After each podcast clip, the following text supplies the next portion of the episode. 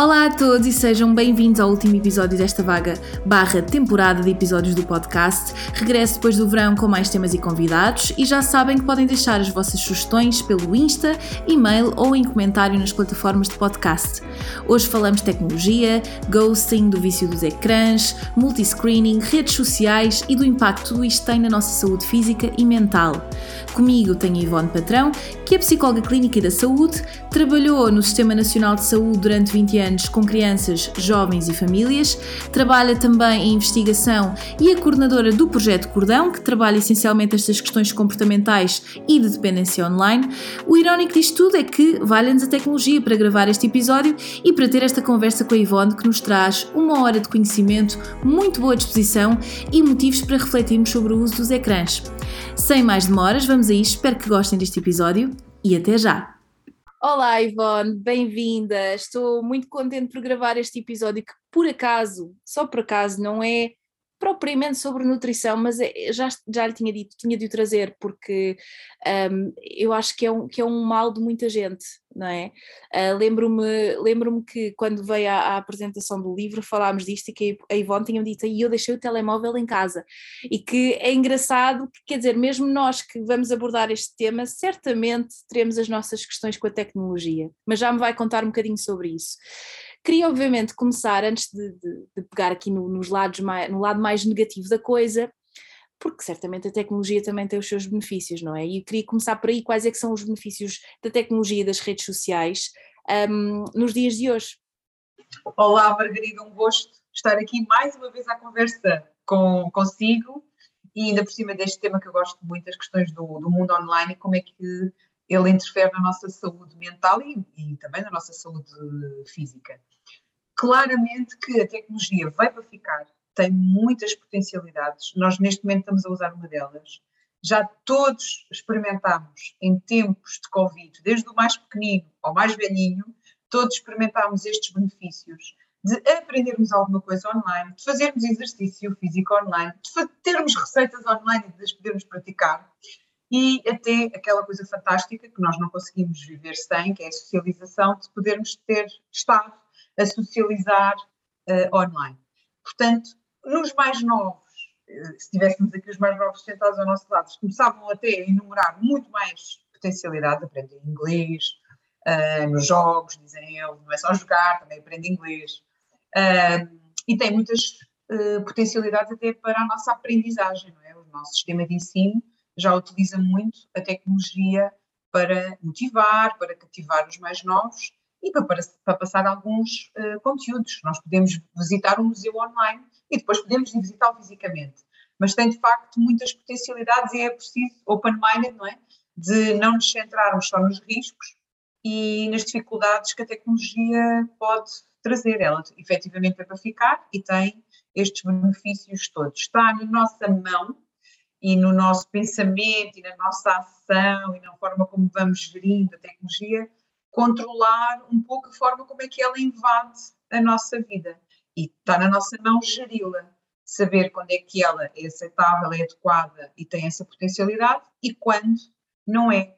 Para muitos de nós que não nascemos uh, com a tecnologia, que é o meu caso, uh, é uma aprendizagem é uma aprendizagem, até porque a própria tecnologia fideliza-nos muito a ela. As redes sociais dão-nos sempre aquilo que nós queremos ver. Portanto, isso aparece um vídeo de uma coisa que eu gosto, a seguir vai aparecer outro e outro e outro. E se eu não sair de lá, porque, olha, coisas tão simples, porque tenho que ir almoçar, ou porque tenho que ir jantar, ou porque tenho que ir à casa de banho, vou ficando lá, vou ficando lá, e isso vai tendo impacto em algumas áreas uh, da minha vida, naturalmente, seja das necessidades mais básicas, seja eh, nas necessidades relacionais, uh, até no trabalho, é? até nas obrigações que nós temos, muitas vezes ficam, ficam de lado. Portanto, é, está na nossa mão, é o nosso comportamento que nós temos que saber uh, regular e autorregular. Claro, e a verdade é que hoje em dia quem não tem acesso à tecnologia está claramente em desvantagem em muitos aspectos, não é? Não, não tem acesso a muita informação que quem tem acesso, e claro que isto em Portugal e no geral as pessoas têm todas este acesso, mas há muitos sítios no, no globo que, que, não, em que esta não é a realidade. Um, já lá vamos um bocadinho à parte da educação e das escolas, até porque isto é muito interessante aquilo que disse.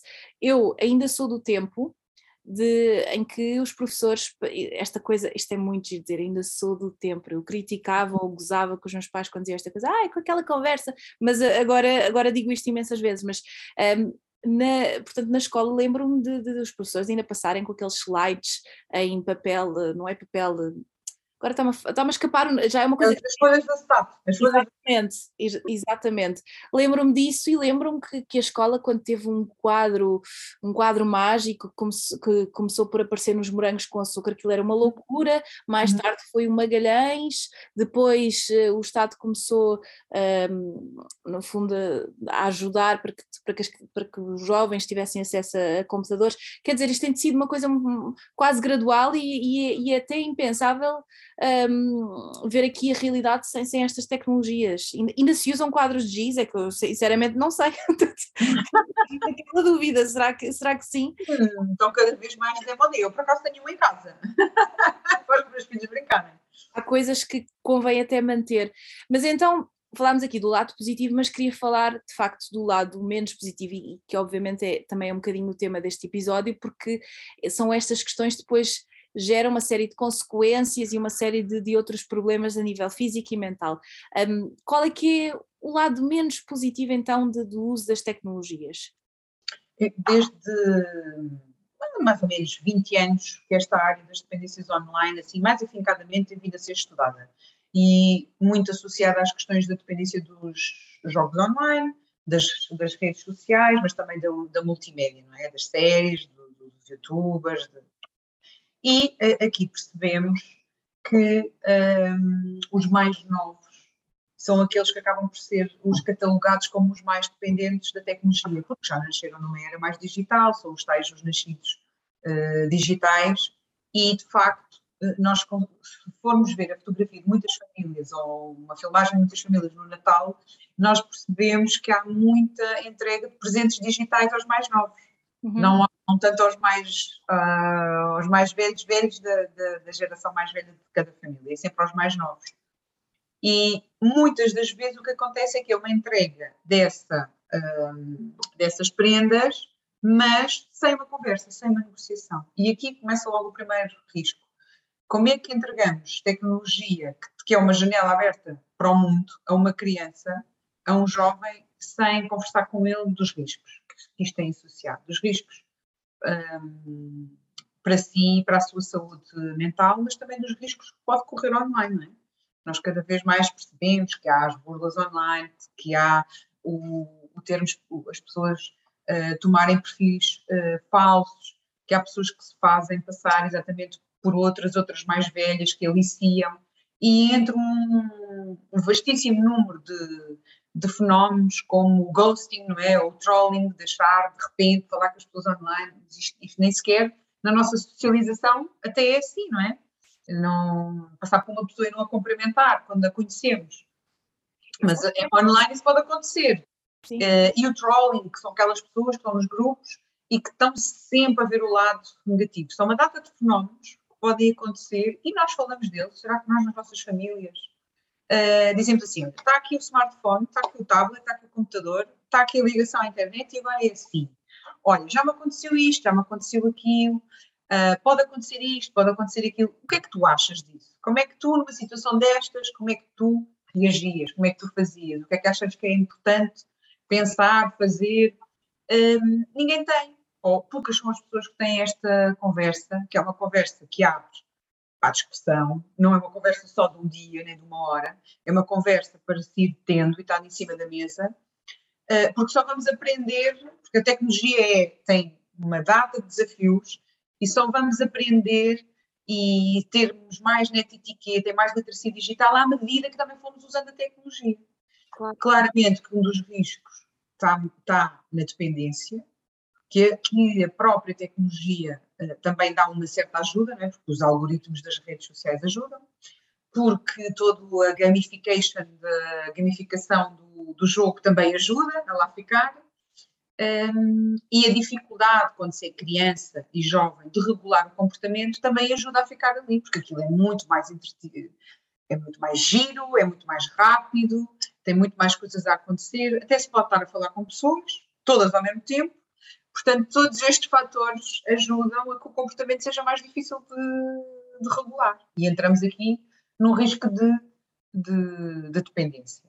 Isso é mesmo um diagnóstico, estar, sermos viciados dos ecrãs, portanto, ou até mesmo de, das redes sociais, no fundo é os ecrãs, não é? Porque ninguém é viciado nas redes sociais, uh, é, é à custa de um ecrã, como é óbvio. Isso é mesmo um diagnóstico, é mesmo um problema? Sim, desde 2013 que uh, no Manual Diagnóstico das Doenças Mentais que aparece a dependência do jogo online e percebe porque é que é do jogo online. Está em apêndice, é uma área em estudo, mas já tem critérios, percebe porque é que é do jogo online, porque no fundo uh, já temos muito know-how do que é que é o jogo offline e de como é que são os critérios associados a isso.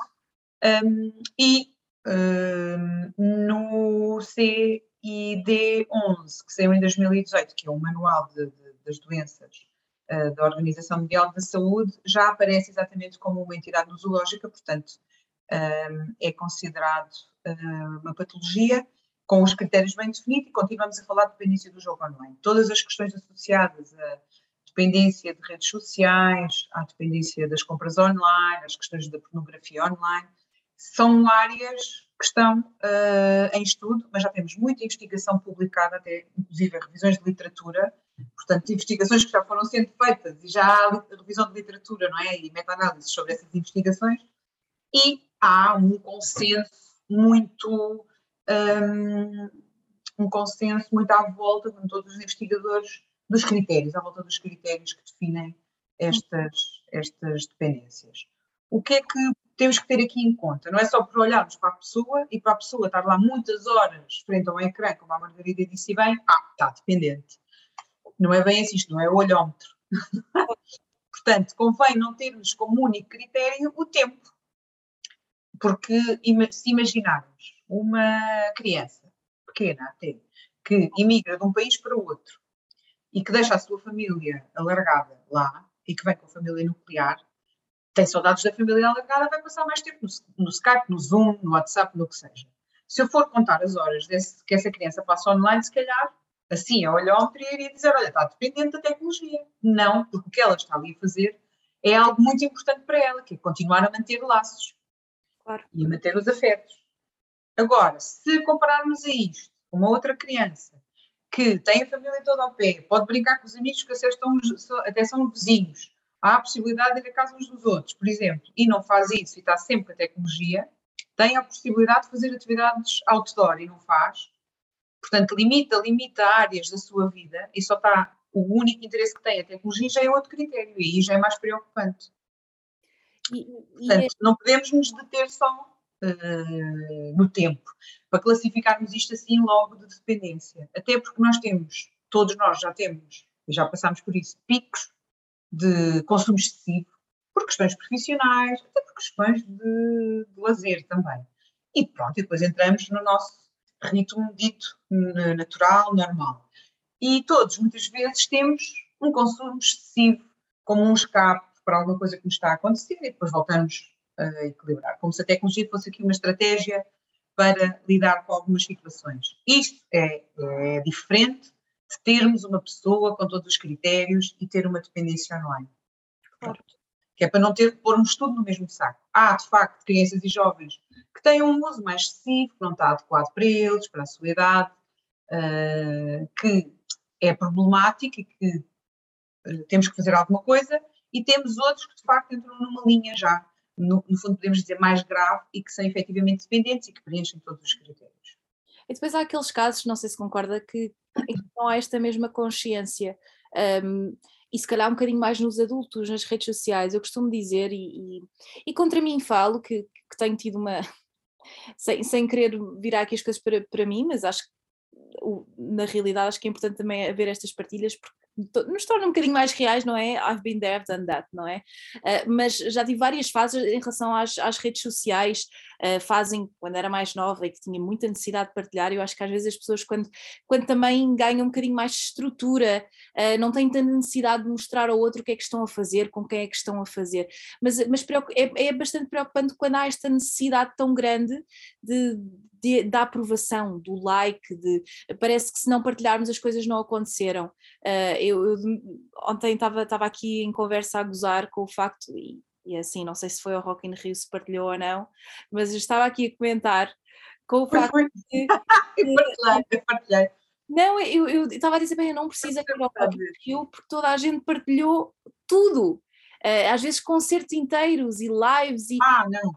E, não, não foi o caso, mas eu percebo o que está a dizer, cada um vai sentir a sua necessidade claro todos de rede. E às vezes as pessoas até se esquecem, estou a partilhar com os meus amigos. Não, está a partilhar com o mundo inteiro, porque uma vez partilhado, para sempre partilhado, depois os outros todos podem partilhar. Não estou a partilhar só com aqueles quatro, ou com aqueles cinco, porque aqueles quatro ou cinco depois podem partilhar com outros. E às vezes falta passar esta noção de que está mesmo a partilhar, porque pode ir de cadeia em cadeia, não é? E lá está, aquela conversa dos pais com os filhos sobre a tecnologia, uma das coisas tão básicas de falar é disto. Então, partilhas com os teus amigos, achas que isto fica ali? Ou que depois vai? Não, fica ali. Hum, será? Experimenta lá. Oi, Ivone, eu não estou toda a criticar, atenção, eu faço exatamente a mesma coisa, eu vou e partilho e, e, e assumo, pá, gosto de partilhar, gosto de usar as redes sociais, gosto, uh, gosto de partilhar, gosto de ver o que os outros estão a fazer, gosto de usar isso como uma forma até de, de comunicar.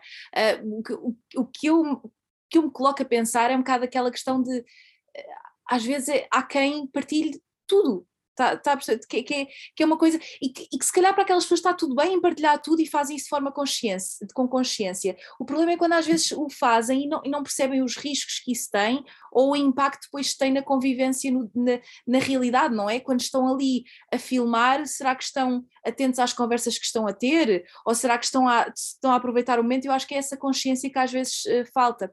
Mas voltando aqui um bocadinho às crianças, um, estava a dizer, e, muito bem, que esta conversa é muito importante. E quando porque o que me preocupa e que eu tenho vindo a pensar também é uh, o facto das crianças ter, serem expostas à tecnologia, aos telemóveis, aos tablets, já desde muito pequeninos. Nós hoje em dia, até curioso às vezes os pais dizerem, no meu tempo a malta ia para a rua e brincava e agora está fechado em casa com os telemóveis e com os computadores. E que muitas das vezes eh, são os pais até que oferecem estes, estes mesmos aparelhos quando os bebê, quando, aos bebés, às vezes para, para eles chorarem menos ou para estarem entretidos e que também é importante perceber que, que, enfim, a vida é muito diferente nos dias de hoje comparativamente com há muitos anos atrás e que uh, o um pai, a mãe, a, portanto a figura, uh, os cuidadores têm muitas outras coisas para fazer e que às vezes é difícil uh, jogarem isto tudo e tomarem conta das crianças, mas, mas queria mesmo que falássemos aqui desta desta exposição precoce aos ecrãs, de, em que medida é que isto pode ser vantajoso, uh, mesmo a nível da cognição e de, de, das crianças, os bebés verem outras coisas e música e cores e tudo mais, ou se isto de facto tem um aspecto muito mais negativo, porque eu já assisti a situações em que a criança só para de chorar quando tem um tablet na mão com a música XPTO? Uh, a OMS, a OMS, não é? Organização Mundial da Saúde, em 2019 emitiu um relatório que é muito interessante sobre o sedentarismo, sobre a atividade física e no fundo, também sobre um, um, pouco sobre o uso da tecnologia. E dá uma recomendação que, para quem nos estiver a ouvir, vai ficar já desperto. Dos 0 aos 2 anos, 0 horas de ecrã. Dos 2 aos 5, 1 hora de ecrã. Dos 5 aos 10, 3 horas de ecrã. Portanto, não há nada que enganar. está aqui dito. Consenso de especialistas, não quer dizer, para já, está, há uma revisão feita, não quer dizer que daqui a uns tempos isto seja diferente. Enfim, a tecnologia também está a evoluir, o impacto que possa ter. Bom, mas aos dias de hoje é isto que temos. E porquê? Porque até aos dois anos precisamos que as crianças experimentem, mexam, uh, observem, um, andem, gatinhem, corram. Portanto, e isso é muito importante para o desenvolvimento do seu cérebro e para o desenvolvimento da sua linguagem. E nós queremos é que eles comecem a comunicar, que é para nós também percebermos o que é que eles estão a sentir, o que é que eles pretendem, para facilitar também toda a interação na, na vida, não é? Com, com os outros seres humanos. Pronto, portanto, aqui a tecnologia vem colocá-los um bocadinho mais, como eu às vezes uh, costumo dizer, mais homo sapiens, portanto, mais antes do homo sapiens, mais assim, mais curvados, olhar para um ecrã, com pouca uh, percepção do que está à volta, menos socialização, menos treino também na socialização, do meu ponto de vista. Portanto, até a própria OMS recomenda, mesmo que a partir dos 18 meses, porque o desenvolvimento não é igual para todos, tens dois anos, é, todos têm o mesmo desenvolvimento, não é? Não é? Percebemos que há uns que aos 18 meses têm um desenvolvimento fantástico em comparação com outros que têm dois anos e meio, uh, uns que começam a andar aos 9 meses, outros só começam a andar aos 16 meses, portanto há divergências aqui. E, e bem, portanto, percebemos que mesmo assim, e deixem em alerta o OMS, mesmo com crianças com 18 meses que se lhe apresenta tecnologia, deve ser sempre supervisionada. Que esta é outro pilar aqui que nós temos muita dificuldade. A supervisão parental, uma supervisão parental adequada do que as crianças uh, de facto consomem. Não é só do número de horas. Porque o número de horas até é fácil, é pôr o cronómetro. e pronto, ficas aqui uma hora, meia hora. Quando tocar, desligas. Bom. É um estímulo é também, não é? é? Dos conteúdos também, dos conteúdos. Claro. Eu comento sempre isto. Uh, quando a minha filha mais velha era pequena, uh, tinha saído do filme da Frozen, o primeiro filme da Frozen há pouco tempo, e ela queria ver uh, o genérico. E eu também, tablet, genérico da Frozen. Eu começo a ouvir a música, deixo o tablet ao pé dela. De repente ela diz assim: Isto não é bem português. Pois não, era, era um português do Brasil, mas com muitas asneiras pelo meio. era, uma, era uma adaptação aos genéricos. Ok. E ela era mínima na altura, não é? Portanto, e eu desliguei-me daquela situação mal, não é?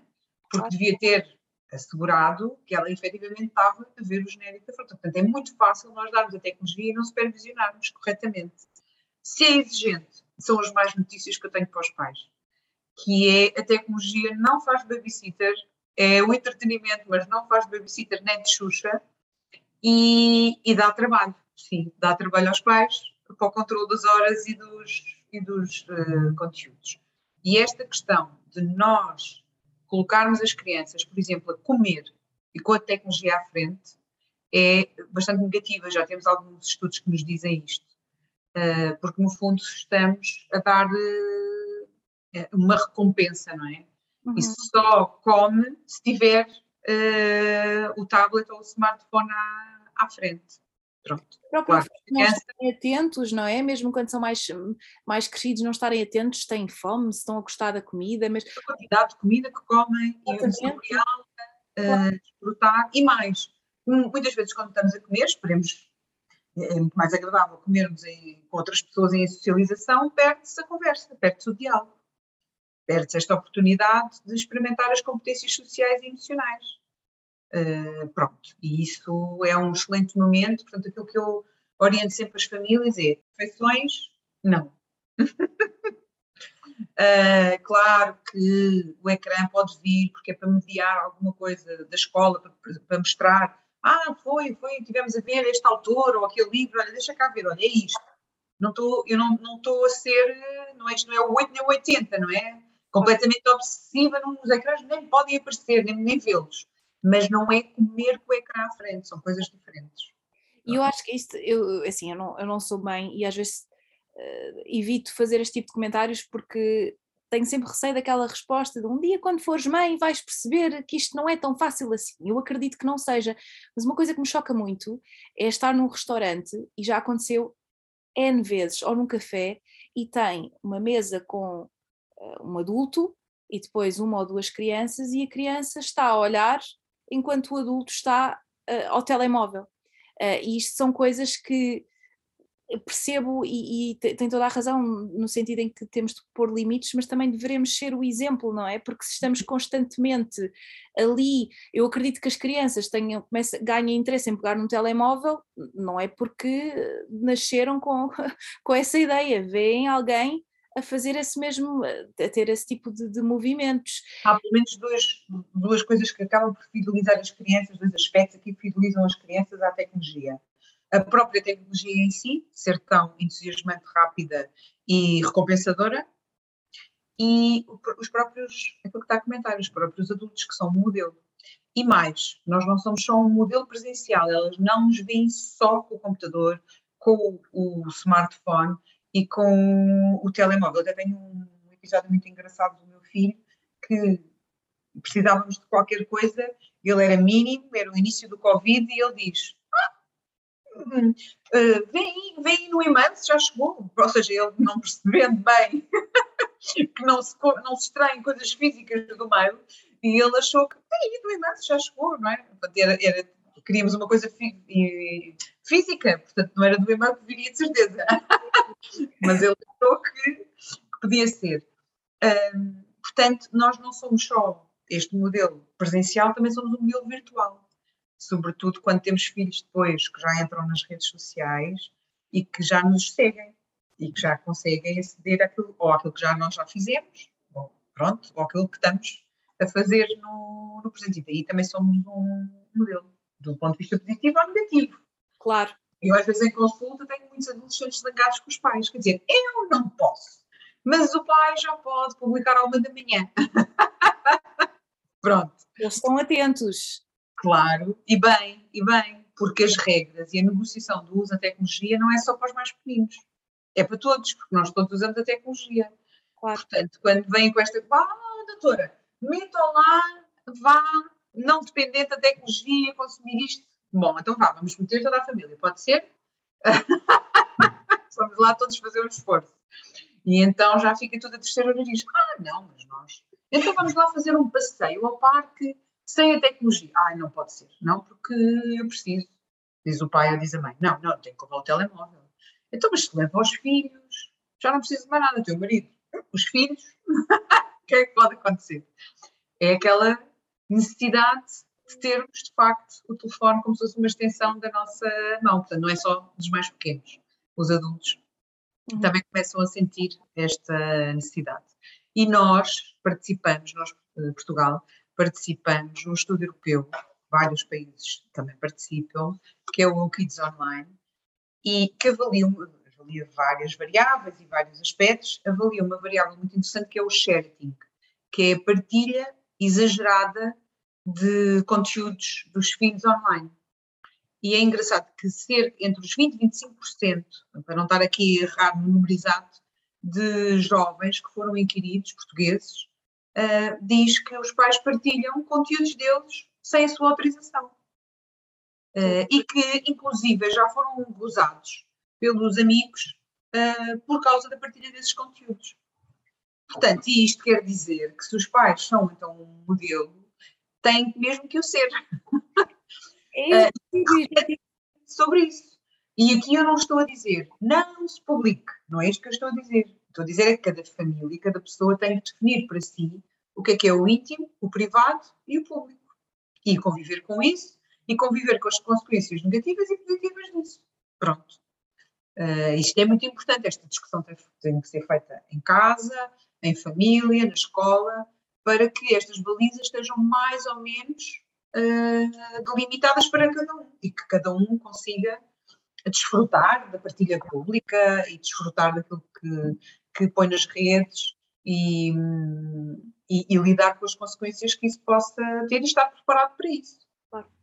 Eu, por acaso, já tive esta, já tive esta discussão com, com amigas que, enfim, tiveram bebés há pouco tempo e que se debatem com esta ideia de, uh, ou com esta questão de vou partilhar, não vou partilhar, vou mostrar a cara do, do meu filho uh, e, e, que, e que eu até percebo que às vezes seja uma, uma tentação, porque eu quero mesmo mostrar o meu bebê, não é? Quero mostrar esta fase da minha vida, mas, mas depois levo, levo a. Enfim, começamos a pensar: será que a criança, quando crescer, vai, vai gostar do facto de ter tido esta, enfim, a sua cara, o seu corpo exposto uh, desta maneira, porque não é só uh, os riscos que isto tem um, em partilhar a imagem da criança, é depois também será que a criança vai, vai, vai querer, qual é que é a opinião da criança em relação a isso? E será que a criança em determinadas fases tem consciência para poder tomar uma decisão uh, informada? Claro que não, não é? Não, uma criança de um ano sabe lá Uh, muitos nem sabem falar, quanto mais dizer se, se, aceitam ou não, não é? E portanto, esta é uma, uma questão que, pronto, que, que, que acredito que muitos pais coloquem no sentido em que quero muito mostrar, mas por outro lado, será que devo? Um, e aqui, as, enfim, eu vou, pegou aqui em aspectos muito, muito importantes. E isto é algo que fala no projeto que tem já agora, quer que, quer que explique, quer que todo o tempo de antena, para foi assim que nós começámos. Uh, fizemos um live sobre a, a o Covid e o impacto na saúde mental num outro projeto em que estava envolvida, mas o seu projeto principal é aqui este da tecnologia e quer que uh, explique tudo e o que é que faz e o que é que. Um, que informações é que, que, as pessoas que nos estão a ouvir podem, podem ter para também entrar em contato e terem acesso a estas, estas dicas? Uh, o projeto Geração Cordão é um projeto que já existe mais ou menos há 12 anos, tem um site, é fácil das pessoas nos encontrarem, entrarem em contato connosco, estamos nas redes sociais também, LinkedIn, uh, Facebook e Instagram, e vamos partilhando algumas atividades que vamos uh, fazendo, também algumas orientações e dicas. Temos alguns livros publicados que são baseados na, na, ciência, até porque eu tenho uma linha de investigação nesta, nesta área das dependências online dos comportamentos online dos fenómenos online. E basicamente o que o Geração Perdão oferece é uma consulta especializada nesta área formação para pais, professores, técnicos, uh, formação mais dinâmica para jovens e para crianças e temos uma, lá está esta parceria também, que é em colaboração com o ISPA e com vários colegas do ISPA, um, ehm, nesta área também da investigação, porque eu considero que é importante, ainda por cima na área da tecnologia, é muito importante estarmos atualizados e irmos percebendo este fenómeno em Portugal, que é zona onde nós, no fundo, uh, atuamos. E depois temos vindo a desenvolver, até para conseguirmos ter uma formação, neste aspecto da formação sermos mais ativos, temos vindo a desenvolver algumas ferramentas. Um, não só livros muito práticos, com exercícios e com orientações mais práticas que derivam do primeiro livro Geração Cordão, que é um guia prático para pais e professores e educadores, como também um, um jogo, que é o jogo Missão 2050, que é um jogo que é uma cidade em 2050 e que cheia de riscos tecnológicos e no fundo é assim, é convidar a malta a jogar em grupo a ver quem ganha, ou seja, a ver quem se consegue entrar e sair da cidade vive e salvo, não é? e com uma aprendizagem que é, para lá, quando chegar a 2050 vou tentar fazer melhor, que é para quando isto, no fundo, estivermos a cantar ali na meia-noite, um, dois, três, ao zero, não é? Até ao zero, e, for 2050, isto não ser assim, ser melhor. Um, para além disso, temos uma coleção também de livros infantis uh, que aborda alguns temas que são importantes trabalhar para que as dependências não se instalem, como as questões da autoeficácia, da autoestima, da autoimagem, mas também dedicámos um livro uh, infantil às dependências online, uh, que teatraliza bem o que pode acontecer e como uh, é importante este misto entre o equilíbrio do mundo online e do mundo offline. Muitas vezes vemos o foco muito. Então, o que é que as crianças fazem online? O que é que os jovens fazem online? Está dependente. E esquecemos que temos que trabalhar o outro mundo. Porque se o mundo online está com muitas horas, digamos assim, falando rápido, então onde é que estão as restantes horas? Estão poucas no mundo offline. Então, mas não há coisas interessantes a acontecer no mundo offline? Tem que haver. Olha, há pessoas, há atividades outdoor, há atividades lúdicas um, e que muitas vezes as crianças e os jovens não estão a fazer. Portanto, temos que, e é uma das, uma dos desafios do, do último livro da Geração Cordão, é exatamente que cada um faça a sua tabela de equilíbrio entre o mundo online e o mundo offline, que escreva as atividades que faz num mundo e no outro. E perceba se há equilíbrio ou não. Havendo equilíbrio, está uh, impecável. Não havendo, se calhar há coisas a trabalhar. E, e, também a forma de, a forma de sentir em, em, relação aos outros, porque a comunicação de texting não é o mesmo do que marcar uma café, sentar e falar. Uh, embora eu estou aqui a dizer isto e, e, graças a Deus temos redes sociais, porque desde que me mudei para o Reino Unido, se não fosse isto, não conseguia falar com a minha família e vê-los todos os dias, não é? Portanto, tem as suas coisas boas, como é óbvio. Claro, por isso logo no princípio delas e bem. Claro, claro que sim. E a questão pegando agora um bocadinho nos adultos também, eh, porque nós, claramente, além de não darmos o exemplo, muitas vezes também temos este problema. Este pânico que eu falei no início de ai meu Deus, deixei o telemóvel em casa, ou não sei do telemóvel, tenho toda a minha vida no telemóvel, já me aconteceu. Eu uh, fui eu acho que fui assaltada no, no festival de verão e, e dei, bem, fiquei em pânico. Uh, comecei a pensar, uma pessoa depois começa a pensar, mas o que é que eu tenho naquele telemóvel que eu não tenho em mais lado nenhum? É as coisas que nós guardamos, informação que nós temos, memórias, quer dizer, isto é complicado quando isto nos foge da mão. Como é que nós podemos apaziguar estas questões? Porque a verdade é, uh, falámos aqui deste diagnóstico e deste vício. E a verdade é que muitas pessoas, e a Ivone disse muito bem, não se enquadram aqui nesta, neste problema, mas que têm as suas questões com os telemóveis, com, os, com a tecnologia, um, porque, porque a verdade é que está feito para nós usarmos. No outro dia aconteceu uma coisa muito olha, muito parva, que é, pensei assim, bem, eu estou muito tempo no telefone e não consigo concentrar e, ter, e, e, acabar este trabalho. Então vou fazer o download de uma app, veja só como isto é estúpido, fazer o download de uma app que dá para, carrega-se, lá num botão e aquilo bloqueia tudo e depois constrói árvores consoante o tempo que lá está. Mas depois eu comecei a pensar assim, então, mas eu preciso da tecnologia para deixar de utilizar a tecnologia. Isto é, é até este tipo de, de autoajuda ligada aqui ao uso de, de, dos ecrãs nos deixa lá presos. É uma coisa impressionante. Como é, como é que nós podemos libertar-nos disto? É muito, é muito interessante, porque os telemóveis, então, já não têm a função que tinham antes, que era telefonar. Portanto, eles são o nosso cérebro auxiliar, se nós formos a pensar. Sim. E nós confiamos muito neste servo auxiliar. Eu ainda sou do tempo, desculpa lá, Margarida, vou ter que dizer isto uma segunda vez, e para quem está a ouvir, uh, eu sabia de cor os números de telefone das pessoas meu círculo de, de amizade. E, na altura não eram, não eram telemóveis, eram telefones de casa. Portanto, era fácil, começavam sempre com o mesmo número e, e depois variava, não é? Uh, os primeiros três, no, no meu caso. Uh, e e sabia de cor, portanto estava, uh, não precisava do papel. Agora, já não há papel, já não há agenda com os números de telefone, já nem, já nem conseguimos ter uma agenda, não é? Andar com uma agenda atrás. Um, e o telefone deixou de ser só para ligar, passou a ser um, lá está, o nosso mini computador acessório aqui. Ora, se perdermos isto, é como se perdêssemos aqui o nosso pronto, cérebro auxiliar. isto é importante. É como se fosse aqui uma parte do, já do nosso corpo. E é uma perda. Ora, como é que nós lidamos com perda? Estamos em choque. Mesmo? Pronto. Eu estou a rir, mas não, não estou. Uh, é, é, é, estar aqui a utilizar esta metáfora, não é? Uh, porque nós temos muita coisa no, no, no, telemóvel.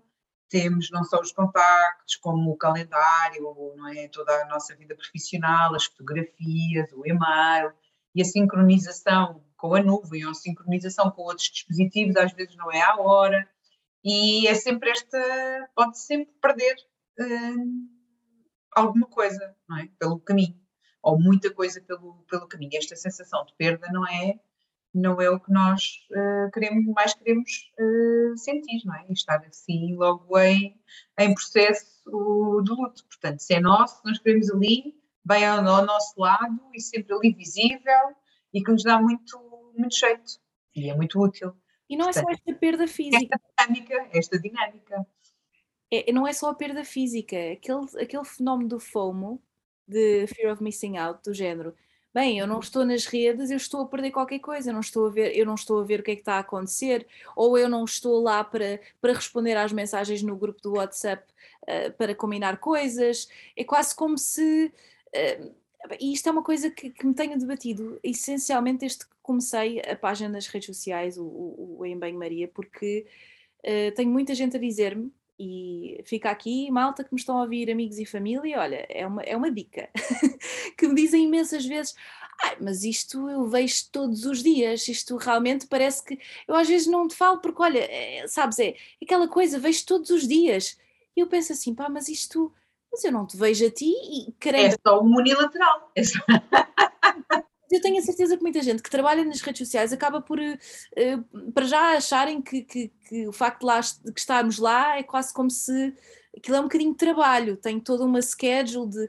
Mas isto tudo para dizer o quê? Que, que, que esta, que esta questão de que parece que que há uma certa substituição da, da, da presença física, uh, ou por outro lado, esta questão do FOMO, que é se não estou nas redes, se não estou a responder ao WhatsApp, é porque não estou presente, ou ah, ela já não diz nada, mas, mas também é, é um bocadinho este tipo de linguagem de século XXI, da era da tecnologia, que é tudo muito. É tudo muito no virtual, não, não há mais, uh, parece que não há mais é para além disto. É muito engraçado, porque esse, esse receio de perder alguma coisa que esteja a acontecer fideliza-nos cada vez mais ao telemóvel na mão, a estarmos sempre a consultar. Uh, nós, nos estudos da geração cordão, em média, quando perguntamos aos jovens em média quantas vezes vez o telemóvel, eles dizem, uh, quem diz a verdade é mais é obrigado, não é? Portanto, eles dizem cerca, para si, cerca de 30, 30 a 40 vezes por dia. E nós pensamos assim, mas o que é que eles vão fazer 30 a 40 vezes ao telemóvel por dia, não é? não, de certeza que não receberam 30 nem 40 é, notificações ou, ou, ou mensagens ou alguma coisa de importante, não é?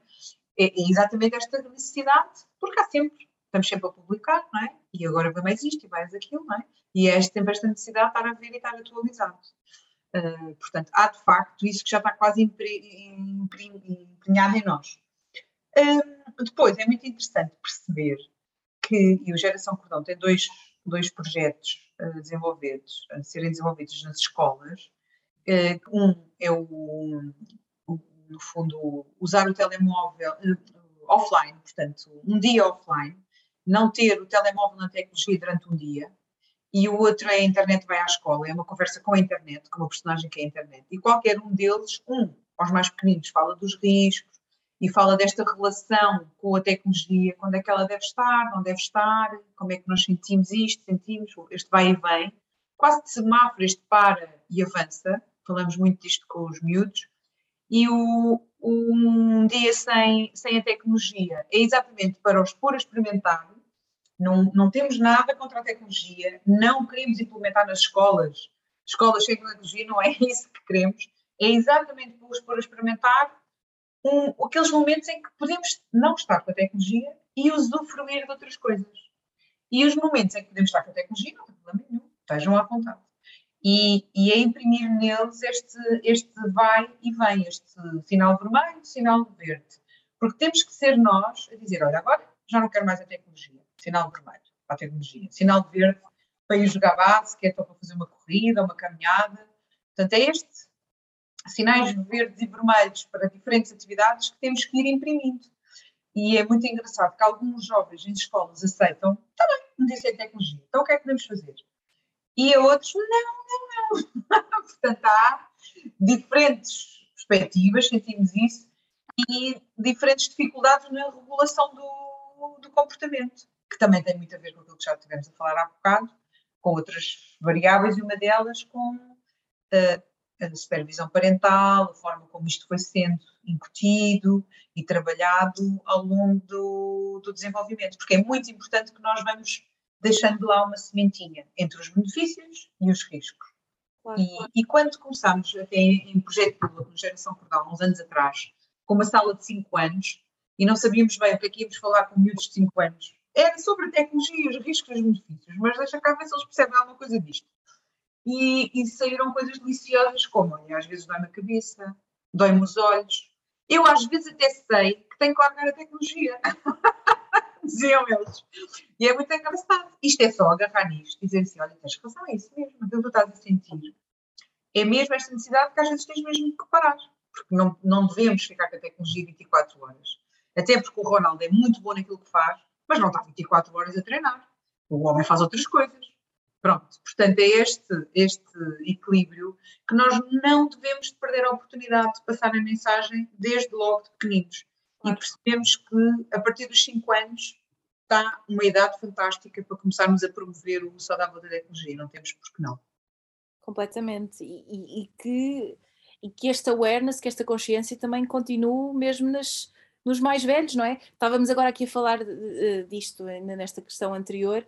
Um, muitas pessoas não saem, do tele, não saem de casa sem o telemóvel e às vezes o pensamento que têm, eu já tive várias conversas, é ai, mas se me ligam e se eu não atendo, ficam preocupados e se alguém me liga? É esta coisa também de nós, isto quase é engraçado como. como... É o time-out. É, de antes, pronto, lá veio outra vez, no meu tempo havia o time-out, acabava a escola às 5 às 6, olha, só podíamos falar até amanhã, no dia a seguir, porque ninguém se ia pôr no telefone fixo a meio da sala, onde estava toda a gente a ver a telenovela e ia falar com os amigos, não é? Não.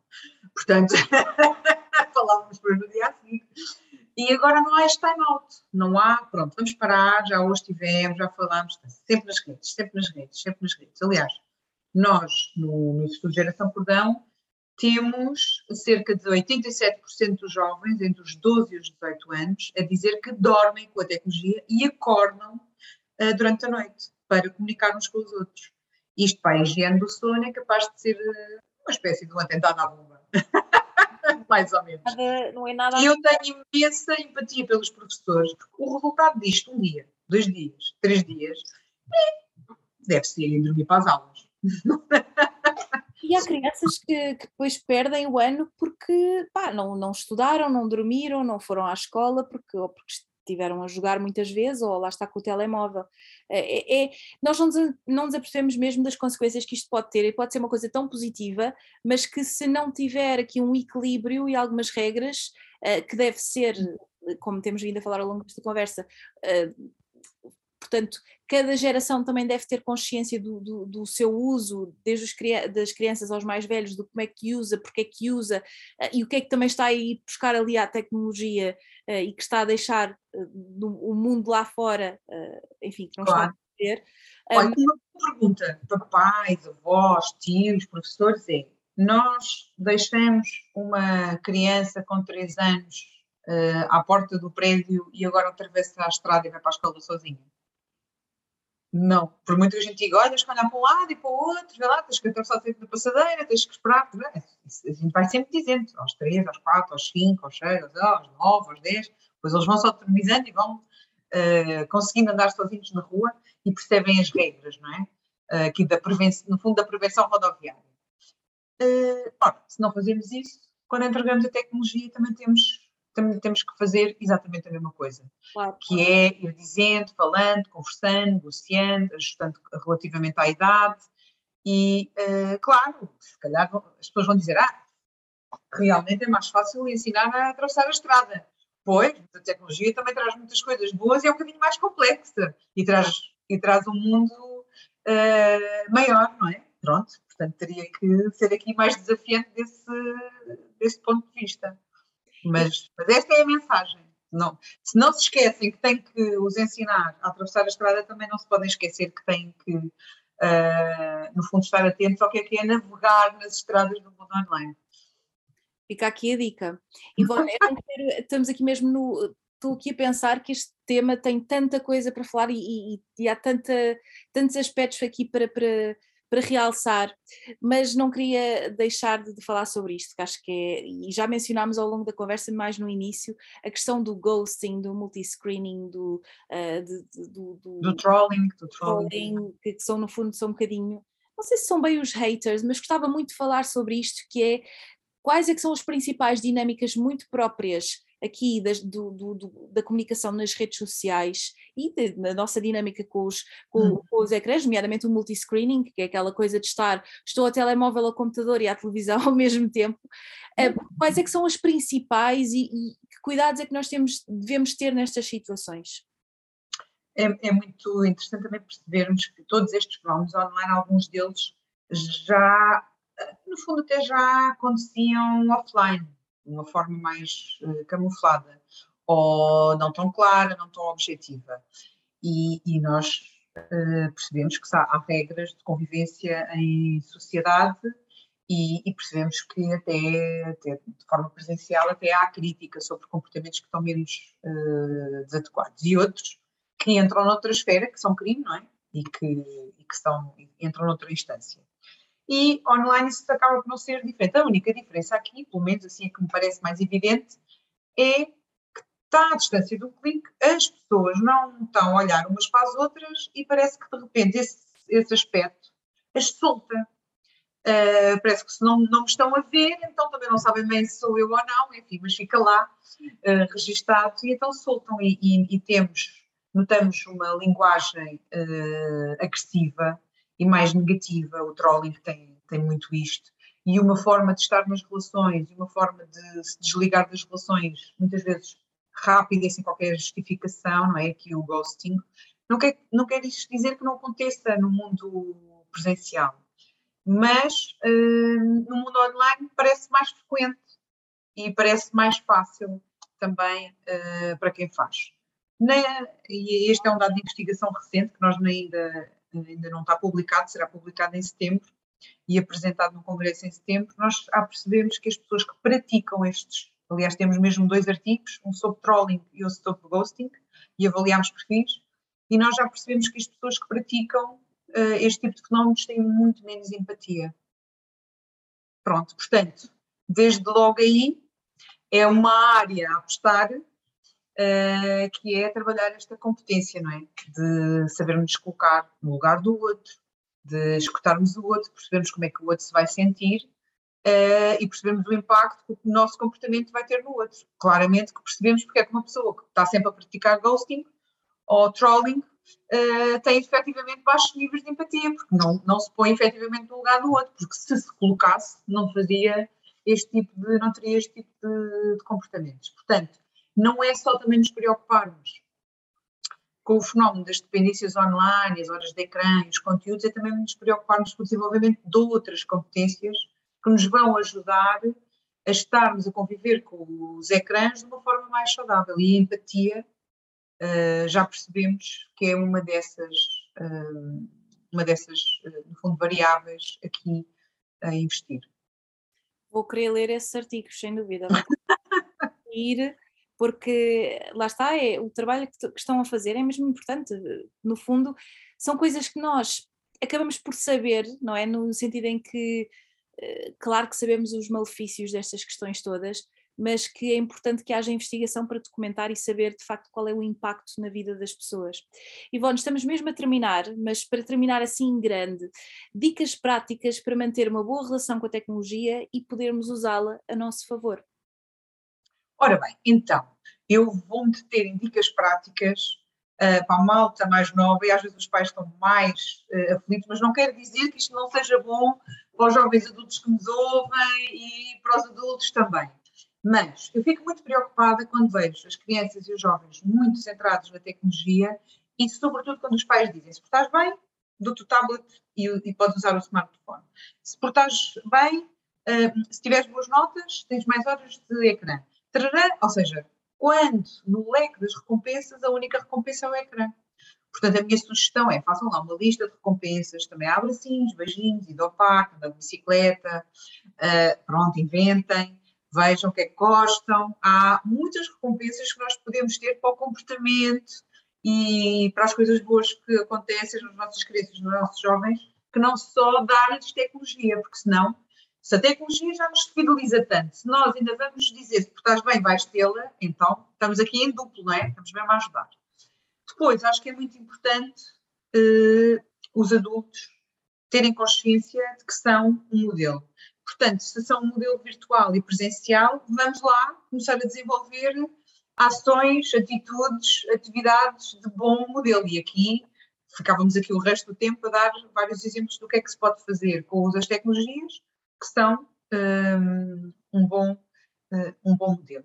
Não esquecer nunca que, de facto, há recomendações internacionais, não só da OMS, mas também das associações de psicologia e de pediatria, que um, alertam pais e professores para esta necessidade de integrarmos os ecrãs na vida das crianças, mas com conta, peso e medida e com horas uh, específicas de uso e também com conteúdos adequados para a idade. Há, por exemplo, um sistema muito interessante que é o PEGI, que é o Pan uh, European, Pan Game European Information PEGI, exatamente, um, que Entramos no site, é muito simples, é só pôr o nome do jogo e percebemos logo se o jogo é adequado ou não para a idade do nosso filho, do nosso sobrinho, a quem estamos a comprar o jogo. Portanto, as pessoas, e percebe, ficam com uma listagem, porque é que é adequado, não é adequado, uh, quais são os conteúdos daquele jogo. Portanto, esta coisa de todos são dependentes dos jogos. Uh, às vezes eles estão a jogar jogos que não são adequados para a idade. E isso também não ajuda. Claro. Depois, é importante um, desenvolvemos o juízo crítico. E isto é uma coisa que um, é essencial e só se vai desenvolver à medida que também fomos usando a tecnologia. E o que é que eu quero dizer com isto? Se há um post que um pai ou uma mãe vê, ou um professor vê, e que acha que é desadequado, pode partilhar esse post com a criança, com o jovem, e dizer assim, o que é que tu achas disto? O que é que te parece? Uh, e a partir daí, desenvolver este tal juízo crítico. Que vantagens de, desta pessoa se ter exposto desta maneira, de não se ter exposto, o que é que achas, o que é que não achas? Porque uh, aquilo que nós vamos percebendo é que há pouca reflexão sobre aquilo que aparece online. Se está online é bom. e não é assim, não é? Não há, uma, não há aqui uma, uma reflexão do que, do que aquilo significa na realidade. Exatamente. Portanto, este juízo crítico não é só para não é só para. Portanto, é importante ser desenvolvido, não é só os adultos que têm que desenvolver, isto deve-se começar desde pequenos, não é? Uhum. E assim começa-se na família e na escola um, a falar sobre isto. Portanto, enfim, teria aqui mais um rol de, de orientações, mas acho que estas são essenciais, desde do, do, do tempo, uh, e para a malta... idade e a necessidade de supervisão e aqui de ser modelo e de negociar à volta do uso da tecnologia. E para a malta mais velha, assim, muito rapidamente, coisas que acho que, que, façam sentido, sei lá, limitação do tempo, ou utilizar outro tipo de alarmes para acordar, ou, ou uma divisão sem, sem. Há alguma coisa que, que, por exemplo, que a Ivone implementa aí em casa e que pense e que, que, que queira partilhar, que assim, uma coisa mais prática para, para os mais velhos, ou, ou acha que isto, pronto, isto pode ser uma coisa muito individual, como é óbvio? Então, o que é que eu, o que é que eu diria para a malta aqui para os adultos. Um, eu privilegio muito uh, a higiene do sono. Portanto, eu diria que encontrem uma caixinha fofinha, uma, uma taça, um sítio lá da casa bem decorado em que os telemóveis e os computadores, os tablets fiquem lá bem a condizer e coloquem-nos à noite a dormir. E nós também, no nosso sítio a dormir e boa higiene do sono. Vamos estar mais atentos, concentrados, mais bem dispostos exatamente até porque a luz do ecrã à noite não nos faz nada bem, porque não ativa uma das, das, substâncias que nós precisamos no nosso cérebro, que é a melatonina, para dormirmos bem, e, e até porque o nosso cérebro não diferencia a luz do dia da luz do ecrã.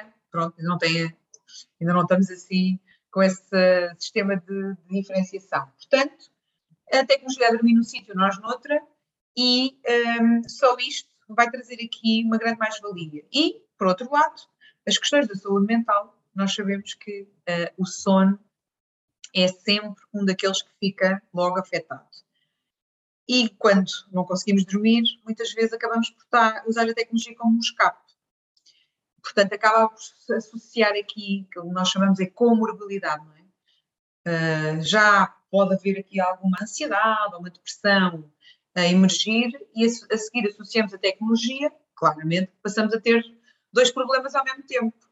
Um, portanto, eu diria claramente para os adultos para apostarem numa, numa boa higiene do sono sem a tecnologia. Ótimo, só foram dicas que, eh, lá está, isto começa passinho a passinho, mas sem dúvida alguma que a parte da higiene do sono, e que muitas das vezes aqui os ecrãs estão uh, estragar ali a, todo, toda a dinâmica e o descanso que é, que é necessário. Por isso, acho que foi. Sim, é Margarida, eu até, eu até costumo dizer: nós não queremos adormecer com a tecnologia ao colo, mas também não queremos dar colo à tecnologia, não é? Portanto, à noite eu acho que é melhor não baralharmos. É verdade. Ivone, gostei muito, chegámos aqui ao fim da nossa conversa. Graças a Deus temos tecnologia para podermos gravar isto, não é verdade? Muito Mas que, espero que este episódio ajude aqui a malta a olhar para este assunto de uma forma mais consciente e que possa também aplicar algumas das dicas nos mais pequenos, porque é, é nesta educação que faz toda a diferença e o exemplo que damos, mas também na nossa vida, não é? Obrigada, claro. Ivone. Obrigada eu, um beijinho para si, muito grande. É um gosto sempre falar consigo e para quem sou.